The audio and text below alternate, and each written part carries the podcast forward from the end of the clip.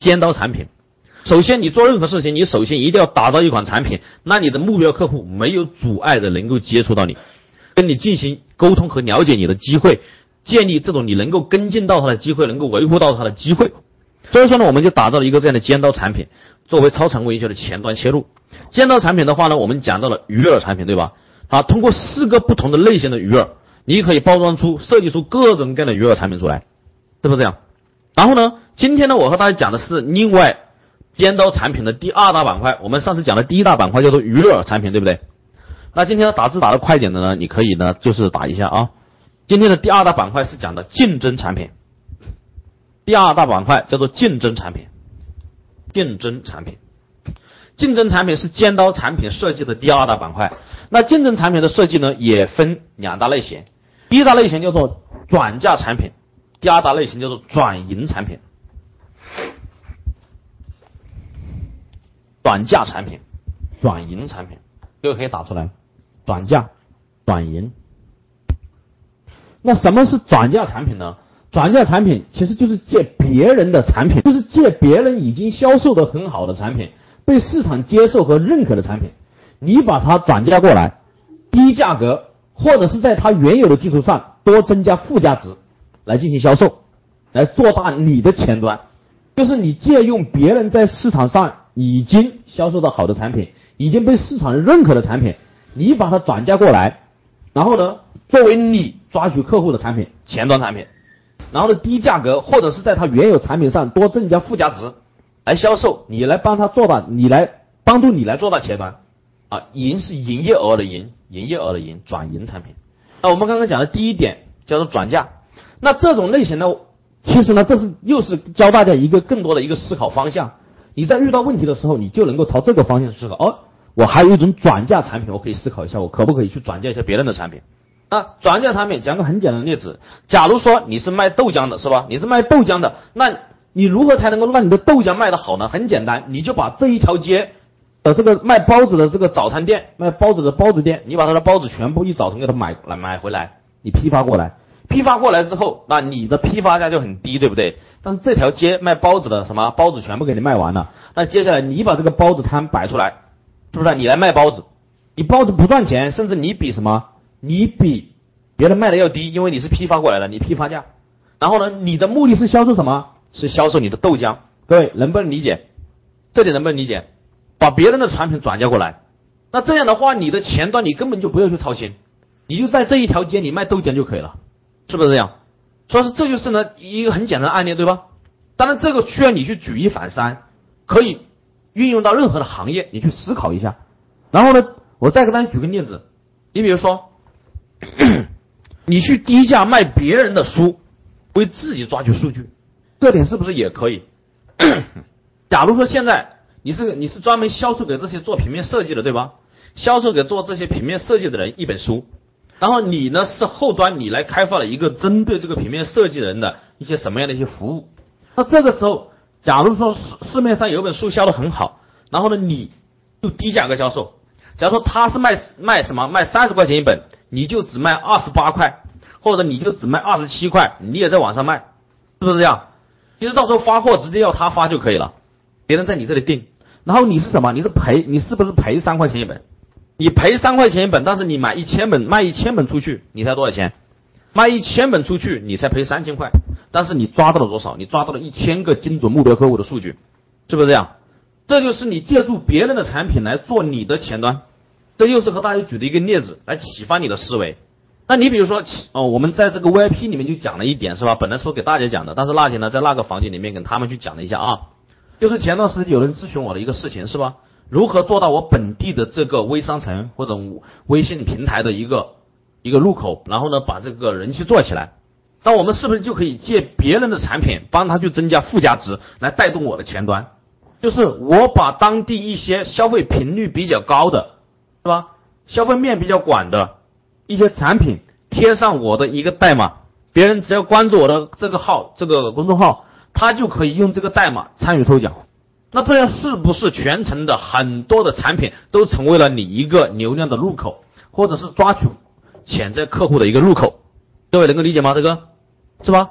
你比如说我们超市，超市里面卖的苹果，每个苹果上面都贴一个可以刮开的一个码，是吧？然后呢，他只要到时候扫描你这个，哎，你这个微信公众号一关注，他苹果上面的每个码，他都可以去输入进去去参与一次抽奖。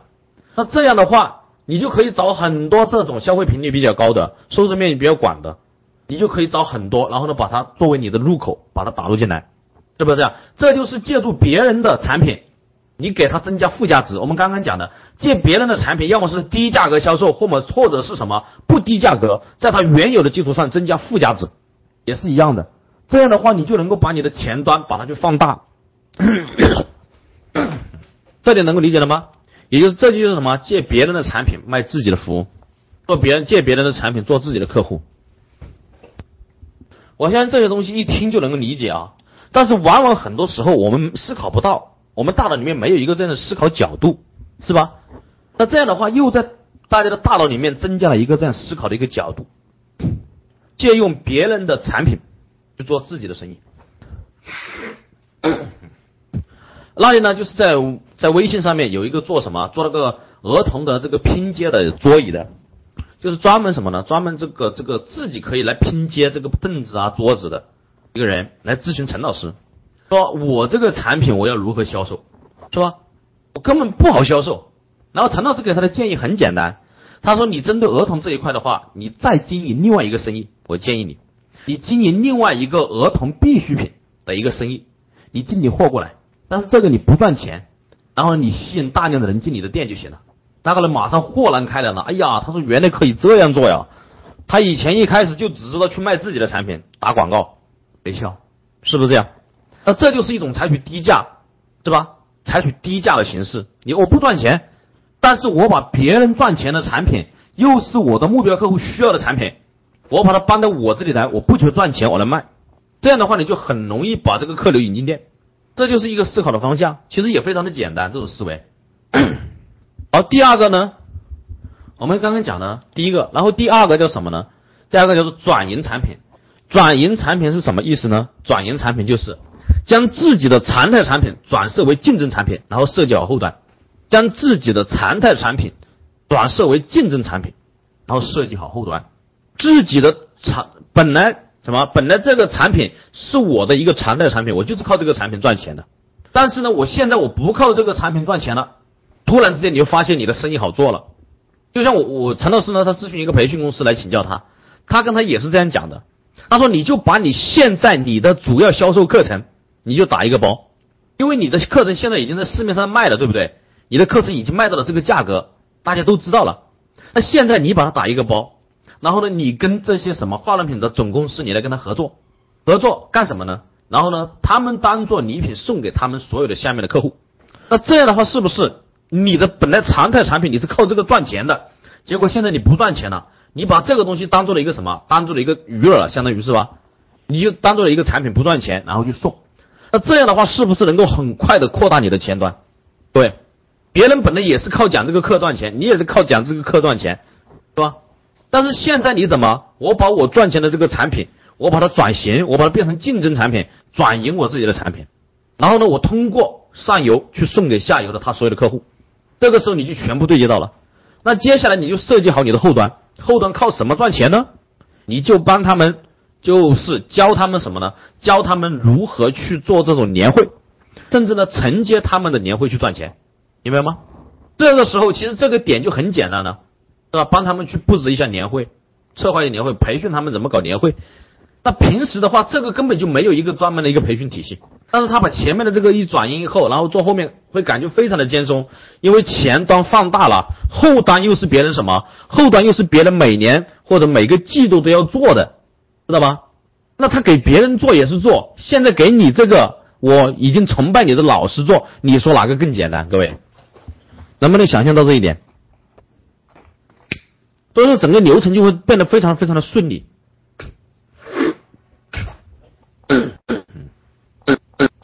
好，这点明白了吧？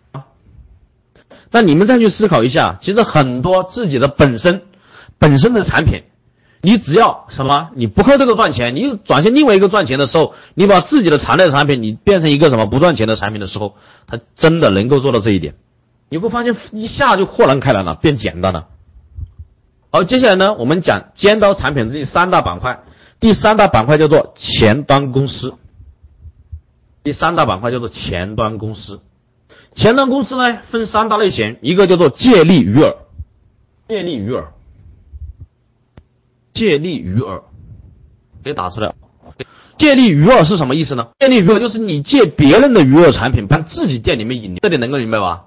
你比如说这个饭店啊，不是这个这个这个酒店，它是不是可以去整合洗车卡？然后你在我这里住酒店，我就送你洗车卡，各位可不可以？你说他这个这个酒店，他怎么设计引流产品啊？难道免费送房间啊？免费送房间，我们前面讲了可以用排队产品是吧？但是我感觉排队这个太慢了，那怎么办？我借别人的余额可不可以？借别人的产品来成就自己，那可不可以借？你你在小区里面开个超市，你是不是也可以这样借啊？在小区里面，假如说是一个高端小区，小区的旁边呢有一个超市，那这个小超市呢又有竞争压力又大，但是这个小区呢百分之六七十的都是高端业主有车，是不是这样？那你可不可以直接跟这些洗车的地方或者其他一些相关用品的地方去谈？你说我可以帮你去对接转嫁，是吧？那这样的话，你的超市是不是又整合了很多的产品过来？那你这个产品是不是就可以作为你的促销产品或者引流产品？这个能够理解吗？这，这就是借别人公司的产品为自己引流，叫做借力鱼饵。我相信这个都不要详细的去剖析了，大家一听就明白。听管理明白，我们如何去找鱼饵是吧？然后呢，第二个叫做嫁接前，嫁接前端。将别人的主营业务当做自己获取客户的前端。前面我们讲的是将别人的主营产品，对不对？现在你把别人的主营业务，也就是把别人的公司，走一开始我们是讲的别人的产品，现在把别人的公司当做你的前端。而其实我们我上次听谁分享啊？听黄俊黄俊辉分享是吧？黄总他分享的那个其实就就带有这个意思。他分享的是什么？他帮助那个网站去导客流量，是不是导导流量，对不对？网站他他就什么，他就去找什么，他就去找商家，流量来了之后，网站去帮他去找商家，然后什么呢？他就作为总顾问，那这个时候是不是别人的网站的主营业务就成了他的什么，成了他获取客户的手段了？是不是这样的？这里能够理解吗？好，这是谁来了？谁来了？改一下名字啊。好，这里呢我们就不多讲了啊，然后我们再看。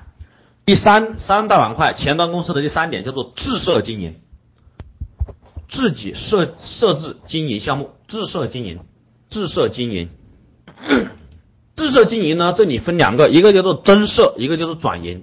增设就是增加一个相关联的前端服务公司，增设或者是转营。增设就是自己增加一个前端的服务公司。我记得以前和大家分享过一个案例，就是别人做什么，别人是做金融项目的。别人做金融项目，但是他把他的他又开了另外一家公司，开了一家家政公司，是吧？把他的这个金融业务员全部培训成家政服务人员，是吧？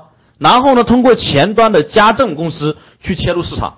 你像在城市里面能够请得起家政公司的长期服务的，那是不是都是家里有钱的，条件好的？那这个时候是不是可以把前端作为一个家政公司，然后去找客户，然后呢顺利的走进别人的家庭，然后业务员跟他们去进行沟通？做他们这个金融服务投资，是不是这样？这就是什么？我增设一个前端的公司，也就这个生态链就是这样打造，是吧？我这个公司是为了引流，不为了赚钱。但是我的后一个公司是什么？后一个公司就是为了赚钱，为下一个公司是吧？做一个铺垫。当然有的是什么？有的是我这个公司我也增设一个前端公司，但是这个增设的前端公司我不求赚钱，是不是这样？我赚现金流也行，是吧？你说真实的这个家政公司，它可以做到很低的价格给别人提供高品质的服务，但是你要充值多少钱？那这样的话是不是又做到了现金流？前端的现金流进来了，因为你的家政服务它不是一次性给他服务完的，对不对？所以说你的现金流进来了，是不是也可以导入后端的金融？然后这样你又进入了每一个家庭，这样你又可以通过这个沟通，又可以增设自己的业务。那其实有的时候什么？有的时候我记得我的老师跟我讲过一句话，他说有的时候呢。真正一个赚钱的生意，你根本就不知道他是怎么赚钱的。你明明看到他这个商品不赚钱，他就赚了钱。其实他们就做了什么，就是让你看不透、看不明白。我这个公司我是为了吸引现金流的，我这个公司我是为了达到影响力的，我这个公司我是为了做人气的，是吧？我这个公司是为了把资金杠杆放大的。他有可能几个公司配合来做一个生意，所以说你根本就不知道他哪个公司赚钱。如果说你仅仅只看到了他做了一个金融公司，结果你也去搞一个，结果你就做不起来。为什么？因为你没有没有资金进来，你也没有人气，是不是这样？你也没影响力。好，你光前面你搞个家政服务公司，你跟他去拼价格，你又拼不过他。你说他这怎么赚钱的呀？所以说出现了什么情况？这里各位，就是打造一个一个链条出来，一个生态链条出来，彼此的扶持，彼此的支撑，就使得什么？就使得他这个生意别人根本就攻不攻不破，也了解不透一般人。这里面就是我们刚刚讲的，叫做增设，增设的一些公司就能够形成一个什么？增就能够形成一个。完全非常好的一个尖刀产品插入市场，就是你的每一个公司，你都看到哇，都感觉这个按照他的做法不赚钱呢，但是他为什么每一个公司他都做的风生水起，是不是这样？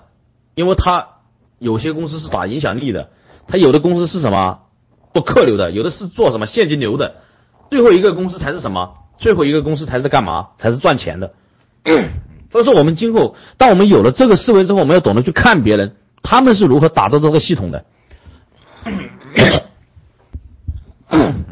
好，这就是我们讲的增设。然后呢，转营，自设自设经营里面一个增设一个转营。转营是什么呢？转营就是把自己的主营作为别人的前端，把自己的主营作为别人的前端，把自己的主营作为别人的前端是什么意思呢？就是我这个产品，我这个公司我去做，如果是要去竞争的话，确实什么？确实这个竞争力太差了。如果是降价的话，我又没利润，但是我后端我又没什么东西做，那你就做成别人的前端，这你就很好了。你比如说电脑维修公司是吧？做电脑维修的，他就能够接触到家家户户，那他能不能够嫁接成为别人的一个前端呢？对吧？就可以进行思考。那你比如说，我现在我开了一个汗蒸汗蒸馆，我这个汗蒸馆的生意真的不好做，是不是这样？那我可不可以跟一个美容机构去谈呢？是吧？我的这个，我的这个汗蒸馆作为你的前端，我帮你导客流过去给你看好不好？是吧？然后呢，我这里我就送汗蒸卡，我就不赚钱了。反正我的汗蒸来一个也是，来两个也是，我就不赚钱，我就全部送给这些高端的这些女性，我把它包装出来，包装一个年卡，以什么样的名义去送？然后我，然后呢，你你来我这里增设一个什么业务部或者一个服务部，然后呢，我帮你来导流。然后凡是从我这里到你那里去的，今后这里成交了，然后我们看怎么来分取这个提成，是不是这样？你就把自己的公司作为了一个别人的前端公司，你就能够赚钱，是吧？所以这里呢就能够启发我们很多的思考方向。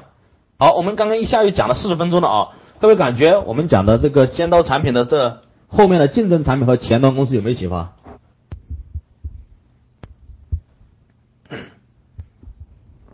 当然，关键是看你的思维达到了什么层次啊！如果说你的思维还是处于技术层面的话，有可能你听了之后感觉，哎呀，这个离我距离太遥远了。但是如果说你的思维已经上升到一定高度，上升到一定高度的时候，其实你会看这些的时候，你会感觉其实这些东西比光单纯的讲啊，第一步这个标题怎么写，第二步怎么做，第三步怎么做，比那个要高明多了。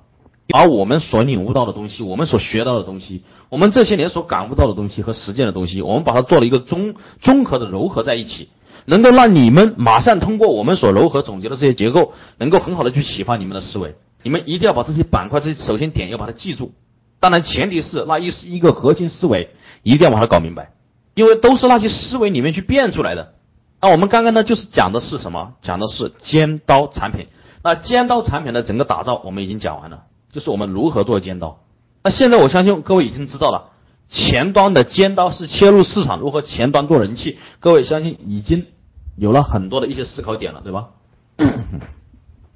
那我们接下来有什么呢？接下来有常态产品线和超常态产品线，还有互动，还有影响力。那尖刀产品是不是讲完了？讲了之后，马上我们就要讲什么？马上就要讲的不是的。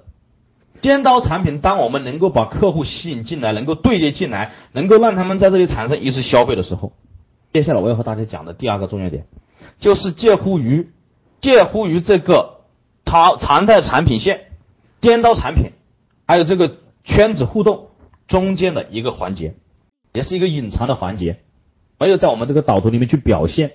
但是我们一定要知道一点，也就是只要你的客户来了之后，你一定要做好两件事情。第一件事情，一定要想尽一切办法让他成为你的会员，给予他一个身份。一定要想尽一切办法让他成为你的会员。记住这一点非常非常的关键，也就是他来进来之后，你想尽一切办法，你要锁住他在这里，办卡成为会员。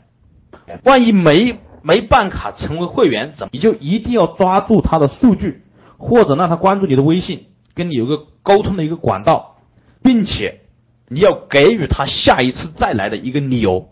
你可以给他第二次消费的一个消费券，你可以给他第二明白吗？这第这个两个点是非常关键。你脱离了这两个点，后面的圈子和互动你就没法玩，后面的常态产品的打造你就没法去打造。第一就是你要想尽一切办法让他在你这里办会员，成为你的会员，交钱。你可以采取赠品的形式也行，你话术也行，超级折扣也行。然后呢，要么他没有办卡怎么办？你一定要留下他的数据，跟他建立好沟通的管道，并且你要给他一个下次来的理由，明白吗？这里面是核心的点，是介乎于尖刀产品、常态产品，然后还有圈子互动和影响力中间的一个核心的点。否则你没这两个点的话，你你整个环节你根本就打不通。各位，我我我跟大家讲，你知道现在，其实现在的营销在逐渐的颠覆。像我们现在是什么时代？我们现在是信息时代，是吧？从以前的工业时代，现在转向于信息时代。工业时代的很多的营销，在信息时代它行不通了，明白吗？那信息时代，我们到底商业运作的核心是什么呢？就是人，对，就是运作人，就是运作你的社群。所以说这点非常非常重要。你前端你的尖刀产品打入市场，不是为了马上来销售你的后端的常态产品线，而是通过前端切入市场，让大规模的人进来，能够跟你有一个沟通的管道，给他们一个身份，能够在这个圈子里面与你互动。所以说，我们未来的商业模式的核心是以人为中心。各位，你们看小米到底是做什么的？各位，各位，小米到底是做什么的呀？很多人说，哎，小米是做手机的。你说小米做什么手机啊？小米商城，小米商城它是不是就是一个电商平台？各位，小米商城，小米商城它的销售额已经达到了什么？继淘宝、京东成为第三。你说厉不厉害？小米的销售额，你如果按照这个角度的话，是吧？小米它是不是就是什么？它就是一个电商平台，各位你说是不是？因为它是通过它的网站在那里卖手机，在那里卖 T 恤，又在那里卖什么？卖充电宝，又在那里卖耳机，是不是这样？我们可不可以把它看作是一个电商平台？这不是是中国电商巨头？但是很多人说它不对呀，他是卖手机的呀。哎，我们站在这个手机的角度，我们一看，是啊，是吧？现在已经排行排行老几了？老三还是老几了？已经超过超过三星了啊，销量。是吧？你说他又是做手机的呀，但是你又看小米到底干什么的呢？他买一个小米的一个玩偶是吧？几分钟就销售了几十万个，你说他到底是卖什么的呢？啊，现在他又跟什么？又跟这个什么美的公司合作，所有的电器里面都嵌入他的这个智能电路板，然后通过小米手机可以全程遥控，他又是做智能家电的，是不是这样？这这里面根本那 又又有人讲。啊，他不是啊，他是做这个系统平台的呀，他那个米 U 是吧？做这个小这个手机的这个平台啊，他以前不是干这个的呀。各位，其实我们你这样去分析，你根本就分析不清楚他是干嘛的。我告诉你，小米它就是干什么？小米雷军说了一句话，因为米粉所以小米。各位，我们能够分析到背后这层意思吗？因为米粉所以小米，能够分析到这层背后的意思吗？不是因为有了小米，而是因为我培养了一个大量的粉丝圈。当这个粉丝圈对我形成粘性，对我形成依赖，对我形成崇拜的时候，你在嫁接任何的产品在上面，你都能够起到非常意想不到的效果。说现在根本就摸不透他到底是做手机，啊，你说他是做手机，结果很多人都跟他竞争是吧？啊，小米不是做手机的，它是以手机作为移动互联网入口，它是做移动互联网的。那又站在另外一个，他不是的，他是做电商平台的，他不是，他是做社区网站的，他是以社区网站作为基基准点，他是中国最大的社区平台，最活跃的社区平台。之所以他把他的社区经营好了，他他不是有一个论坛吗？小米是吧？之所以把他的这个社区论坛经营好了，所以说他才卖其他产品卖得好。你说这样解释谁都解释不通。但正因为什么？正因为他把这个粉丝建立起来了，是不是这样？这叫做粉丝，把所有粉丝经济，把所有的粉丝把它圈在一起，让他们之间有联系、有互动，这就叫做社群，是不是这样的？那当然，我们刚刚看到啊，杨建国讲的屌丝经济，屌丝经济跟这个粉丝、跟这个社群经社群，它不是一样，不是一个概念。屌丝经济，我可以跟大家解释一下，屌丝经济是什么意思呢？我举个很简单的例子吧，呃，就是 就像什么？跟前段时间有一个卖酒的，呃，是是哪里的？是云南还是哪里的？一个卖酒的，他他自己开了一个饭店，然后呢，有一个酒是他们当地一个土酒，特别好，而且当地所有的酒的口感都没有他这里的好。然后他一般呢，他都是放在他自己酒店里面，他自己一个饭店里面卖。然后一般都是这些朋友在喝，都感觉特别特别的好。然后呢，又是土酒，一年呢只能够生产，只能够生产多少呢？只能够生产五千斤。然后呢，他想把它包装成品牌来卖，这给他的建议是什么？你不要包装成品牌来卖，他只卖二十块钱一斤，你知道吗？他只做二十块钱一斤，卖二十块钱一斤。直接跟他讲，他说你卖一百块钱一斤，卖一百块钱一斤，干一个什么事情呢？你不要包装去品牌，你就干一个事情，一百块钱一斤，你一年能够生产五千斤，你就是一千坛，对不对？你就是一千坛酒，是不是这样？一百块钱一斤就是一坛酒。就是五百块，然后呢，你在当地，你让所有的人屌丝都知道这个酒是五百块，或者你甚至定价两百块钱一斤也行，就是一千块钱一坛。然后你让所有的屌丝都知道这个东西值一千块钱一坛，各位你知道吗？这个时候有钱的人才会去买。如果说谁都不知道这个东西值一千块钱一坛的时候，不会去买。那同样的道理，征途里面为什么会有那么多富豪级的人物愿意在里面去烧钱？就是因为什么？有屌丝。是不是这样？他这个时候他买的是什么？他买的自己的这种身份感，这种社会地位，明白吗？所以说现在的定位也变了。你说，那我到底我是定位富人呢，我还是定位屌丝呢？他没一个界限了。他说现在这个信息时代啊，移动互联网时代的出现，现在的营销也在发生很翻天覆地的变化。我们单纯传统的营销结构，你包括定位也好啊，这些什么东西也好，渠道也好。它基本上很多你都解释不了当中的一种社会现象了。你说往往什么？你比如说啊，我们天天去去培训高端客户人群，我们天天去培训高端企业，结果你去培训高端企业的时候，你还不如抓五百万屌丝在手上，然后你再跟高端企业谈，你要不要上我的课？我这里有五百万屌丝。为什么？这个企业它也需要这些屌丝，是吧？反倒什么？反倒成了你的后端了，是不是这样？这点能够理解吗？所以说很多很多形态已经发生变化了。那我们呢？传统的一些思路也在慢慢的要转型，而最终我们要转型到我们的尖刀产品的目的是为了什么？是为了抓人，最终建立我们的圈子和互动。那你建立圈子和互动，你通过尖刀产品进来之后，你就必须要做一个动作，把它吸纳成为你的会员，锁住它。因为成为你的会员，他交了钱之后，他就会有一种归属感。很多人说，那我，那我，我办理会员卡还要给他打折，有什么好处啊？你记住，办理会员卡打折。会员卡，你把它锁定进来的好处有很多，至少第一点，你是不是就可以有效的锁定他，他不到其他地方消费？对是不是这样的？我在那里充了钱，我还到其他地方去了，是吧？我浪费钱吗？是不是这样？然后你是不是能够前期回笼很多的现金流进来，对吧？你是不是能抓现金流？这点是不是这样的？第三个，你是不是能够增强他们的粘性，增强他们的归属感？是不是很重要？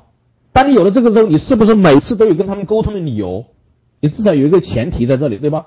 而且他在你这里充了会员之后，他通过会员，然后在你这里的消费，消费几次之后，我们都知道，一个一个网站也是这样的，你能够锁定一个消费者在你这个网站上面体验三次，他就会形成一种什么路径依赖。同样，实体店也是一样的，你能够让他来个三四次，他就形成路径依赖，对他的心理暗示是非常重要的。